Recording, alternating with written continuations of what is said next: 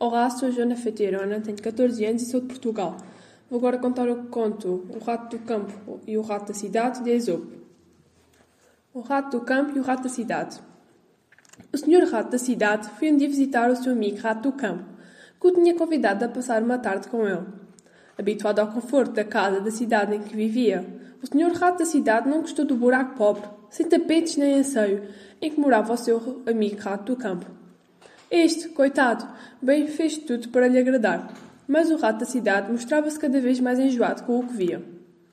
Ao jantar, o rato do campo trouxe-lhe o que tinha de melhor: uns pedacinhos de queijo velho, uns bocados de pão, uma batata, raízes e alguma fruta. Ofereceu tudo ao amigo e ele pôs-se a roer uma palha dura e a aproveitar as migalhas que caíam.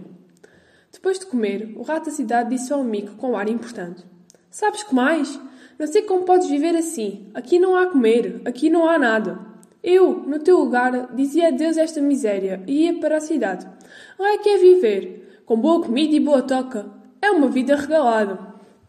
O pobre rato do campo, envergonhado com a sua pobreza e seduzido com as belezas do que o amigo lhe falava, resolveu ir com ele para a cidade. Quando lá chegou e entrou na casa onde o rato da cidade tinha a sua toca, Ficou admirado com a riqueza que via e com os tapentos em que se afundava ao passar. Por toda a parte havia boas comidas e com fartura.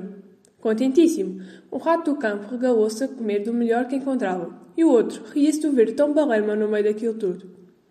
Estavam os dois no melhor da festa, a comer e a rir, quando aparece um grande gato que se atira a eles de um pungo.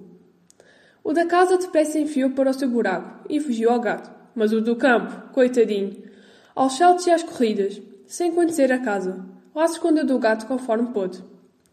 Quando o gato desistiu de apanhá-los e o susto passou, o pobre ratinho saiu do seu esconderijo e foi falar com o outro à porta da casa dele. Vou-me embora, amigo.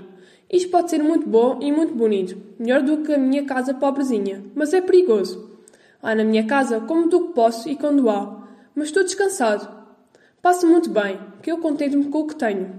Antes magro no mato do que gordo na boca do gato e voltou a correr para a sua casa. Obrigado.